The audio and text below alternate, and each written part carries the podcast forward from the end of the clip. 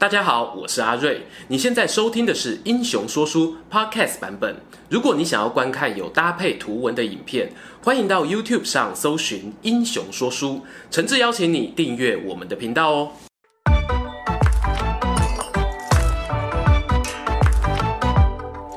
滚滚长江东逝水，《三国演义》重开机。英雄说书的观众朋友，你们好，我是说书人阿瑞。上一回呢，我们讲到曹操啊，从兖州带领着数万兵马东征，把郭汜、李傕率领的西凉军团赶出洛阳，成功救出了汉献帝刘协。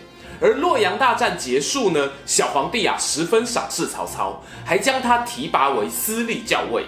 这样的封赏呢，却引来某些人的不满，譬如河东老大杨凤。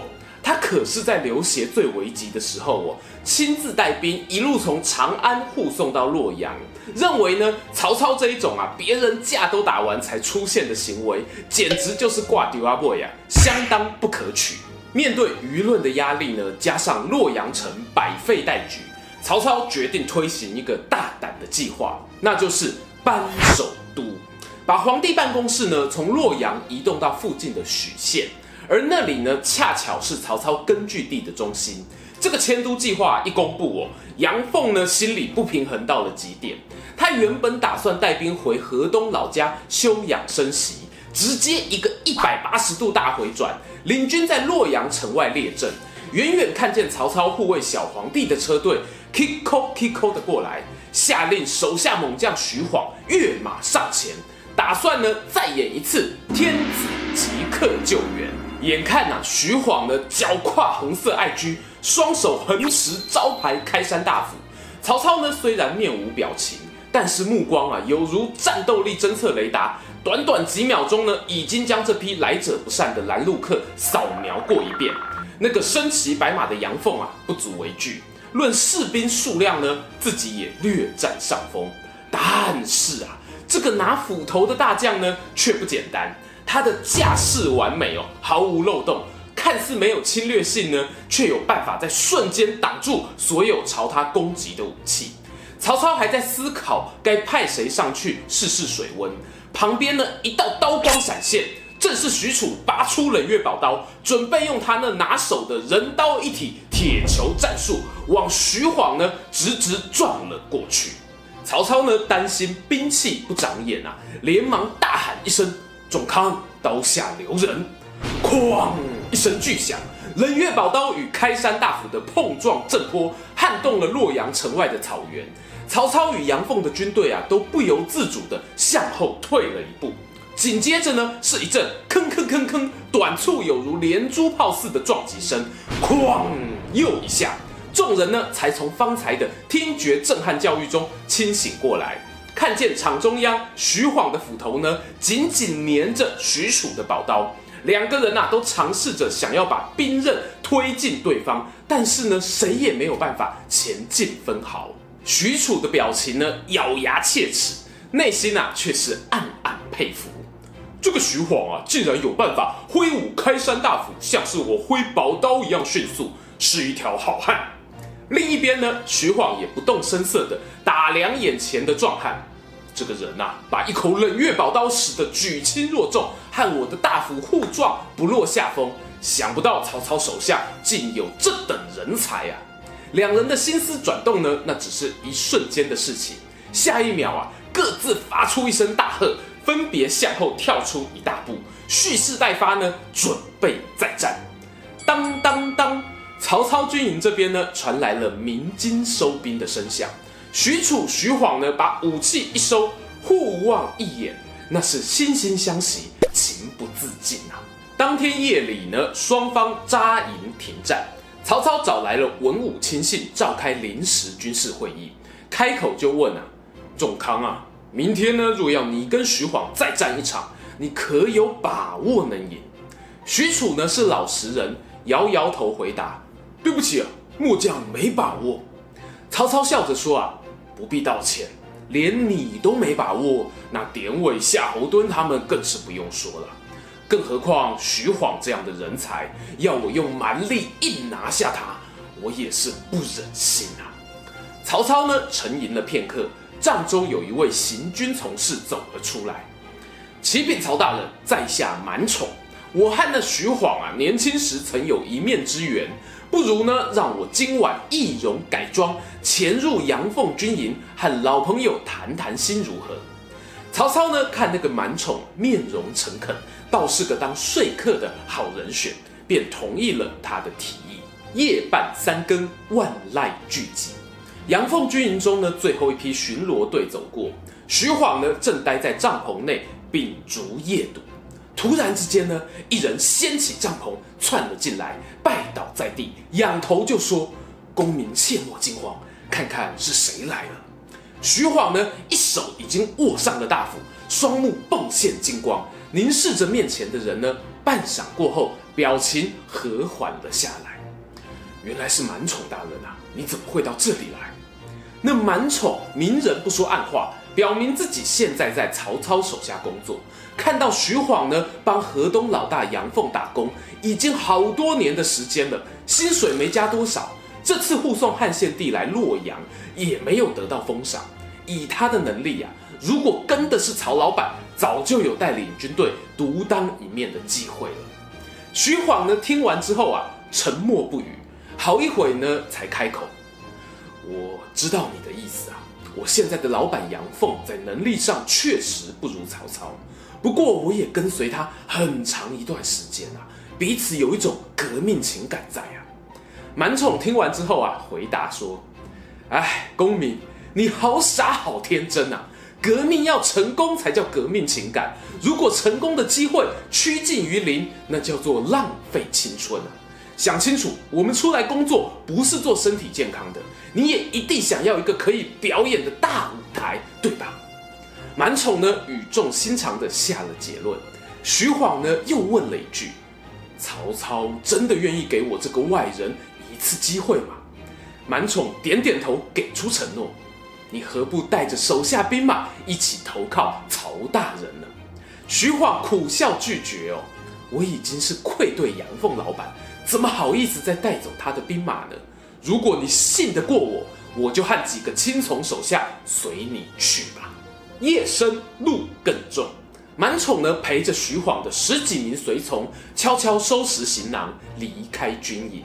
走出营门啊，不到一刻钟的时间，砰砰砰，身后传来三声炮响，竟是杨凤呢亲自带着数千名骑兵追赶上来。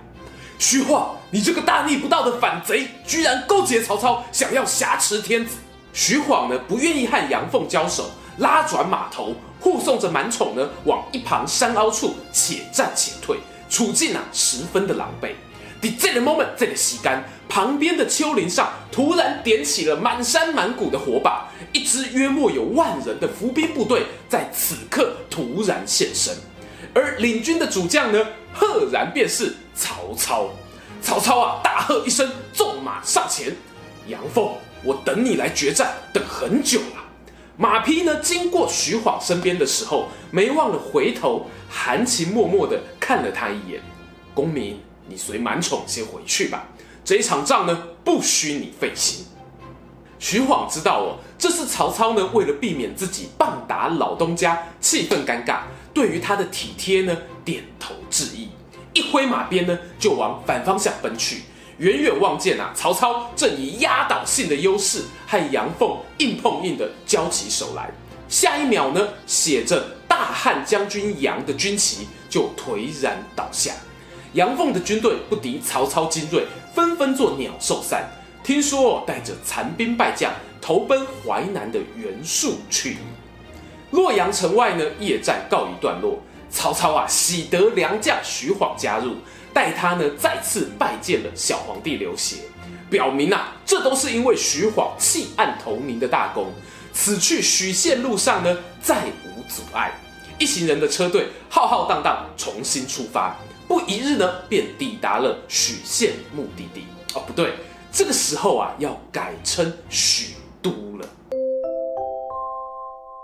话说曹操将汉献帝迎接到许都之后呢，拿出自己多年来的积蓄，盖宫殿、立宗庙、修城池，也大封了包括国舅董承在内的文武百官。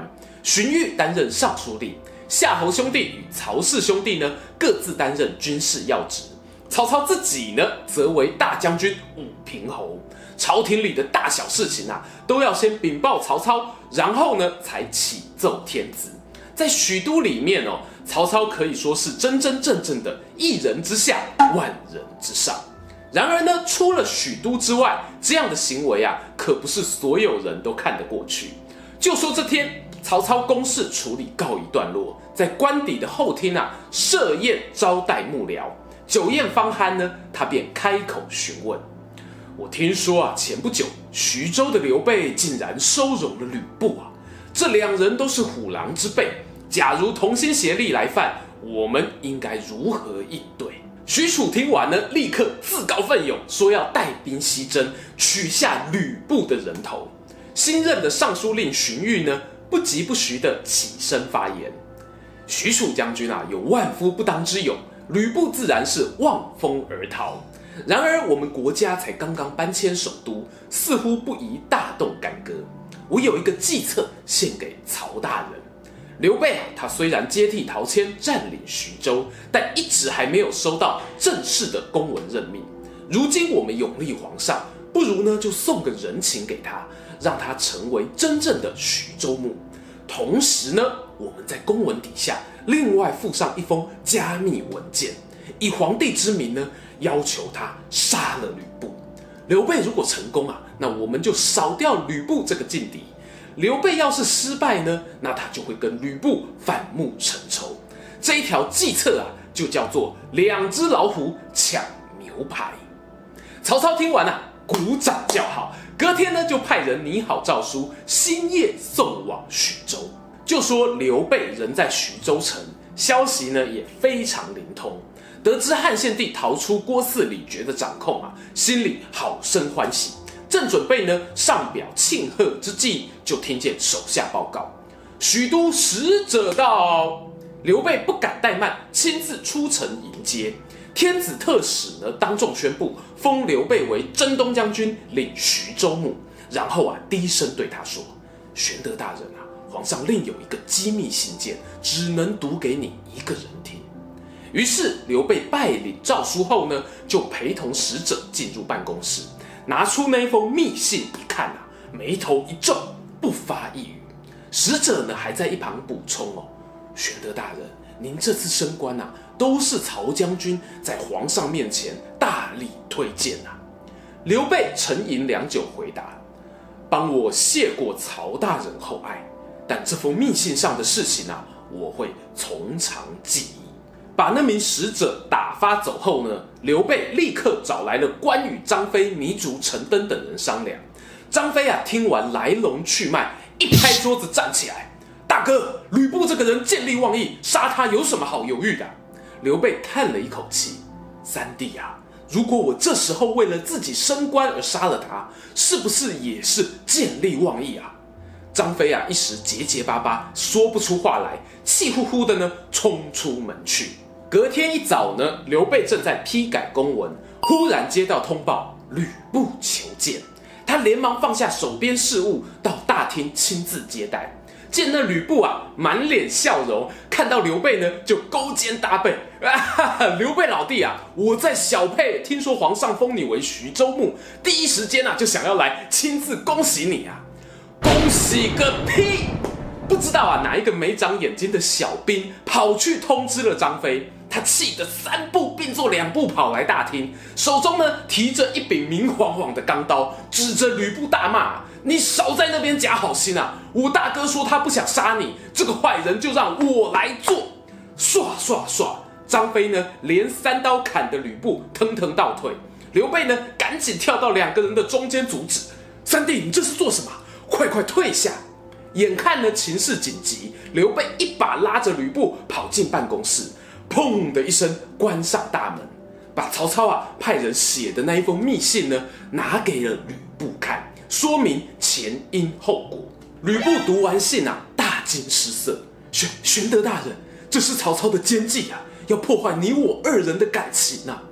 刘备呢叹了一口气：“唉，奉先，你先别急。”我既然答应收留你，就绝对不会反悔，做这种背信忘义的事。隔一天呢，刘备啊安抚好气噗噗的张飞，派人写了一封回信，让天子特使呢带回许都。那信上啊写着自己左右为难，没有办法达成任务。曹操看完了信呢，转头问身旁的荀彧：“哎，看来这两只老虎啊都不爱吃牛排啊，可有其他良策呢？”荀彧回答：“主公别担心，我还有一计。我们不妨呢派人去淮南的袁术那边释放假消息，说刘备打算出兵攻打他。”同时呢，我们再放一封诏书，命令刘备真的出兵淮南。如此一来、啊，在刘袁火拼的时候，吕布一定沉不住气，想要坐收渔翁之利。这一招啊，就叫做驱虎吞狼之计。曹操听完啊，很满意，立刻下令执行。天子特使说来就来，刘备没有想到这么快又收到第二封诏书，看完里面的内容啊，深深叹了口气。对那一名使者表示啊，自己即刻就会奉命出兵讨伐袁术。使者的前脚刚走，一旁的机要秘书糜竺表示：“玄德大人啊，这应该又是曹操的计策啊。”刘备回答：“我又何尝不知呢？但之前已经拒绝了皇帝一次，这回啊，拿什么理由去搪塞？把众将官找来，我们三天后出兵。”没一会呢，徐州城的文武官员都聚集在办公厅之中，等候刘备宣布命令。就近才刚刚在徐州站稳脚步的刘备，立刻又出兵讨伐袁术，胜利女神会站在他这一边吗？欲知详情如何，且听下回分晓。喜欢今天的故事吗？英雄说书需要你的支持，让好故事被更多人听到。动动手指订阅我们频道，打开小铃铛，选择接收全部消息，这对创作者的帮助非常非常大。如果你还想要给我们更多鼓励，也可以扫描加入会员 QR code，用每个月一杯咖啡的钱赞助我们的内容创作。这里是英雄说书，我们下次再见，拜拜。